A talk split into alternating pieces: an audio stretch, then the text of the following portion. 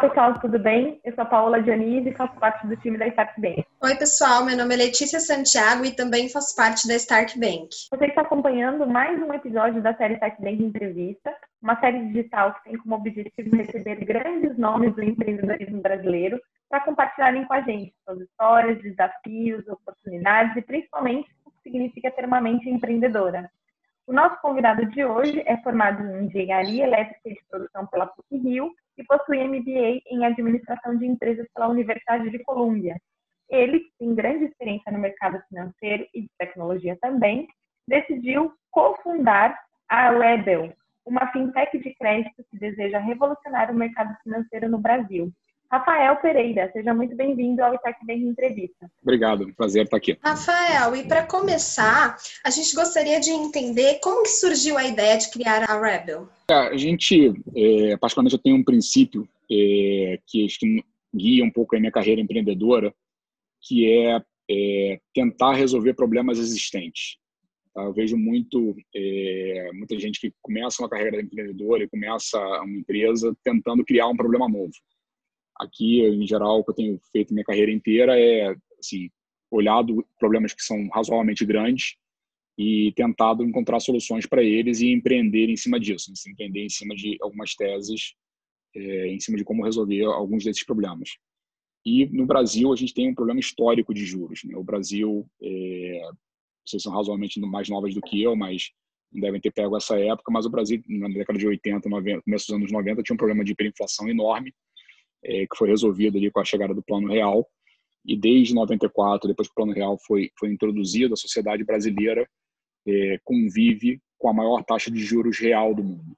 Então, a, a nossa sociedade, enfim, pessoas físicas, pequenas empresas, é, pagam mais juros para o sistema financeiro do que qualquer outro lugar do mundo. Então, é, isso não tinha mais razão de ser no, no, no mundo atual e a gente é, olhou essa oportunidade e resolveu fundar a Rebel para endereçar esse problema. E, Rafael, na sua visão, é, para você, o que, que, significa ter um propósito profissional? Acho que conecta bem com isso que a gente está falando, né? Acho que, é, no final das contas, o, o para mim, a vida profissional e pessoal elas se misturam muito, tá? Assim, acho que, inclusive, uma questão de, de quem quer ser empreendedor e quem empreende, em geral, é, o empreendedor que, que dá certo, né? Aquele empreendedor que consegue um tem um propósito que não é efetivamente ganhar dinheiro.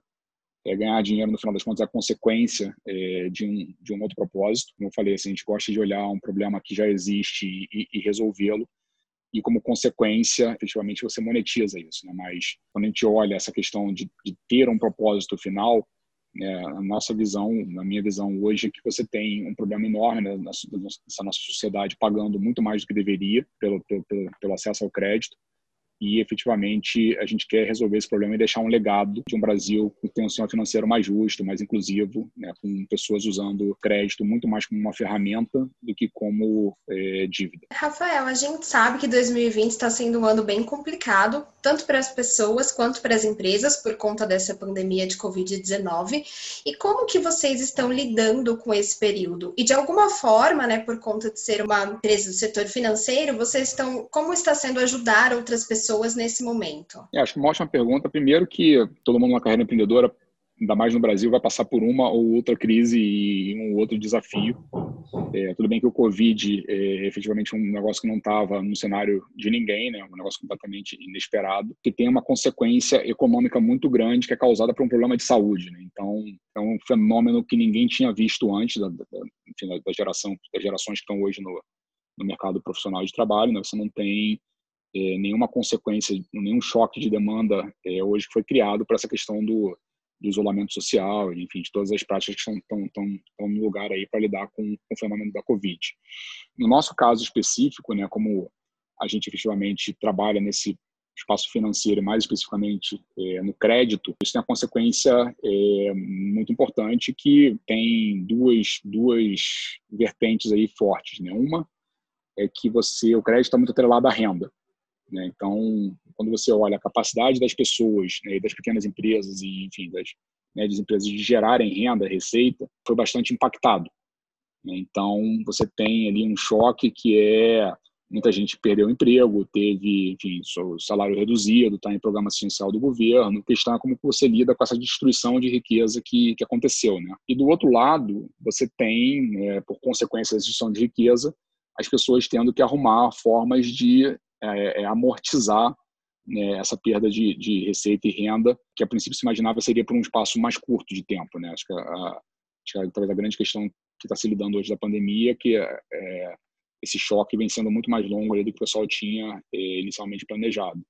Então, a gente tem uma dualidade que é, de um lado, uma demanda né, aumentando muito, porque você tem esse choque né, na, na, na, necessidade das pessoas tratarem os seus buracos no, no, no, seu fluxo de caixa, e do outro, você tem uma destruição de, de renda e riqueza ali que, em teoria, deixa o crédito mais restrito.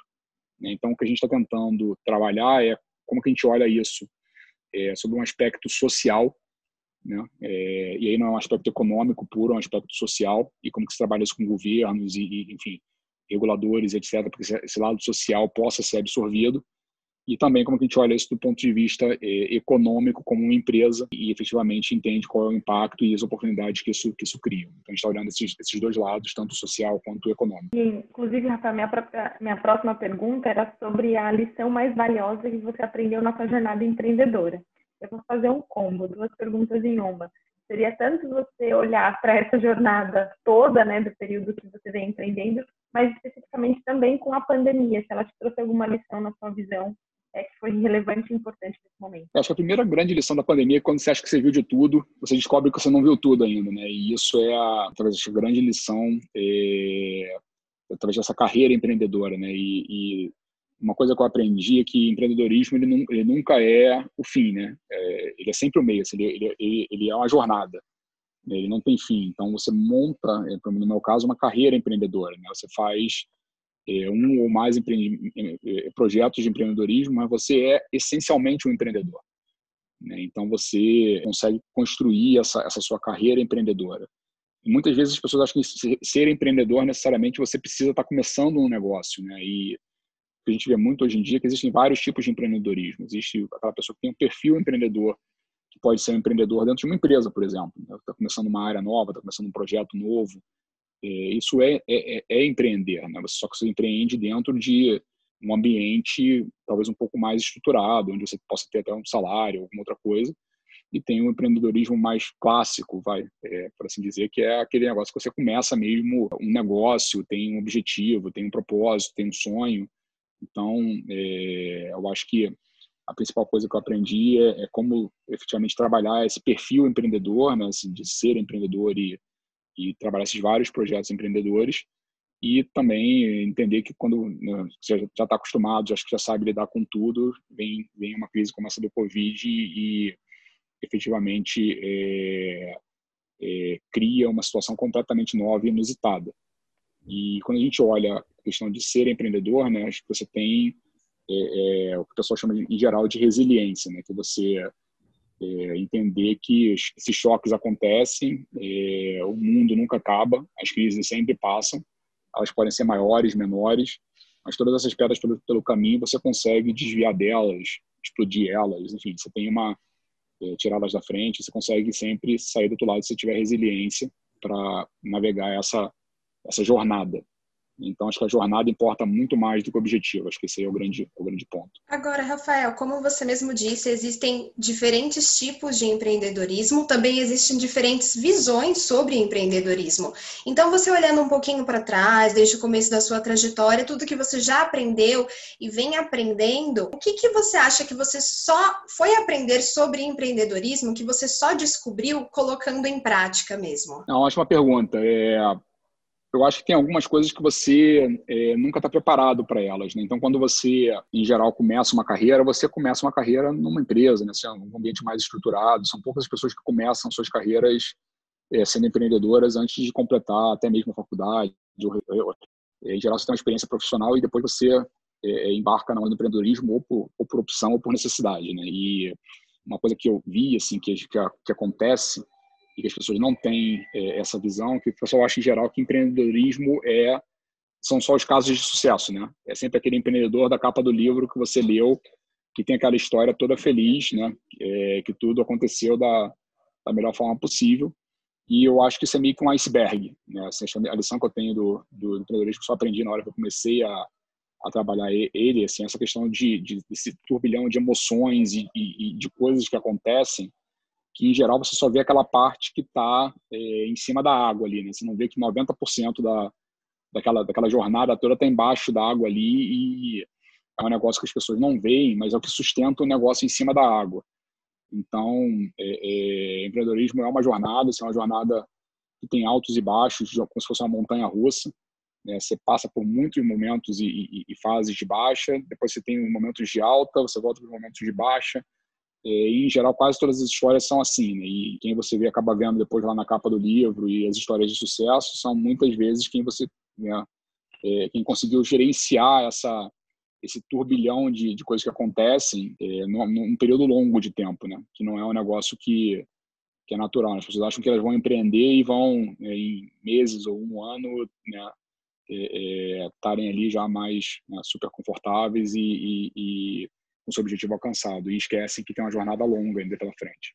Rafael, pensando no longo prazo, o que você espera da Rebel daqui a 10 anos? Bom, quando a gente enxerga o nosso propósito aqui, quando a gente olha esse, esse longo prazo, a gente quer efetivamente ter um Brasil onde a nossa sociedade consegue pagar taxas de juros que estão condizem com uma realidade de um país né, como o Brasil. Então, a gente enxerga é, um mercado onde as pessoas têm é, efetivamente esse problema resolvido e a gente quer ser parte dessa solução desse, desse problema. Mas a gente olha é, serviços financeiros de uma forma mais ampla e, e o crédito está inserido dentro disso é, como um sistema que é meio é, para tudo, mas ele não é fim para praticamente quase nada. Né? Então, você olha o mercado financeiro bancário, ele não deve, ele deveria ser praticamente imperceptível para o nosso cliente. Né? Assim, você deveria ter acesso é, ao que você efetivamente quer como, como fim, né? através de um sistema que não, não deveria aparecer tanto é, para o nosso, nosso perfil de cliente. Então, é, eu gostaria muito que a Rebel fosse uma empresa que viabiliza né, nossos clientes a conquistarem seus objetivos, realizarem seus sonhos, mas que fosse o mais transparente possível, o mais imperceptível possível é, na visão do nosso cliente. E, e, Rafael, você mencionou a questão das taxas de juros também, né, e dessa necessidade de ter um processo mais fluido, mais orgânico para o cliente que precisa de um crédito, né, ele conseguir isso com mais facilidade, tudo mais. Além dessa questão, você acredita que ainda tem alguma coisa para ser mudada no próprio mercado de crédito e mercado financeiro como um todo? Não, acho que tem muita coisa, né? É um mercado que está tá se transformando é, muito rápido. Acho que é um mercado que ficou fechado e sendo muito exclusivo por muito tempo. Né? A gente não tem no Brasil hoje, dependendo de que número que você tem de estatística, mas algo entre 30 e 40 e poucos milhões de pessoas que não têm ainda sequer conta bancária. A gente vê agora nesse processo todo do governo com os auxílios emergenciais, a quantidade de pessoas que vivem à margem da formalidade ali, né, dentro do, do, de um país do tamanho do Brasil. Então, é, a gente acha que o reflexo disso foi é, de um sistema que se tornou é, muito caro para transacionar dentro dele. Né? Então, a gente compara com outros países do mundo, é, por exemplo, em alguns lugares da África e tudo, onde as pessoas não têm é, acesso ao sistema financeiro por uma questão de acesso, né? acesso tecnológico, de infraestrutura e tudo no Brasil as pessoas têm esse acesso. Né? Assim, você tem praticamente no Brasil mais smartphone hoje do que CPFs. Né? Então, é, você não tem um problema de acesso, você tem um problema de custo. Então, o brasileiro hoje ele escolhe ficar à margem do sistema porque ele não quer pagar 10 reais numa TED, ele não quer pagar 80 reais para ter uma conta corrente por mês. Ele não quer ter que passar por porta giratória com segurança armado para ir né, tirar o seu dinheiro que está guardado em algum lugar. Então, você tem um problema é, é, de custo e experiência ali que, que é muito caro e muito ruim. Então, o que a gente olha é que o sistema tem uma oportunidade grande de se transformar hoje, e na, pelo menos na minha visão, ele vai se transformar de uma forma muito mais descentralizada do que ele existe hoje. É, hoje é um sistema que é muito concentrado, com poucas grandes instituições, né, instituições que são né, é, é gigantescas, que oferecem de tudo, e, em geral, tem é, produtos que não são bons para todo mundo, né? são desenhados pela média e, e, e acabam não funcionando para praticamente quase ninguém. Então, a gente vê um sistema muito mais descentralizado, onde efetivamente as empresas que estão conectadas com a finalidade do cliente vão passar a oferecer esse serviço. Rafael, para você, o que é ter uma mente empreendedora? Essa mostra uma pergunta, né? Assim, acho que empreendedorismo, na minha visão, tem muito a ver com proatividade. Né? Aquela pessoa que enxerga um problema e não se conforma com ele e faz de tudo para tentar resolver.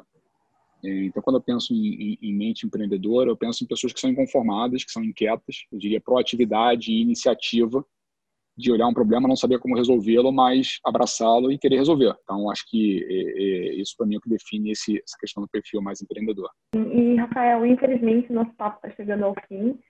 É, foi muito bom ter essa conversa contigo. E para finalizar, a gente gostaria de saber se você deseja deixar um recado para quem está já nessa jornada empreendedora ou para quem deseja iniciar uma jornada empreendedora. Não, ótimo. Assim, acho que sou, sou um grande fã de, de empreendedorismo e pessoas que embarcaram nessa jornada. Como eu falei, acho que o, o, o recado que eu acho que eu deixo para todo mundo é que a jornada é muito mais importante do que os fins, né? Acho que até porque mesmo quem é empreendedor na essência, o fim nunca chega. Você sempre tem um outro problema para resolver, né? Então, é, eu acho que abraçar essa jornada, entender que essa jornada tem altos e baixos, e saber viver com isso, saber estar né, tá em paz consigo mesmo com esses altos e baixos é, é, é, o mais importante. Rafael, foi muito bom conversar com você, conhecer um pouquinho mais da sua visão. Foi um papo muito produtivo. Nós agradecemos muito pela sua participação.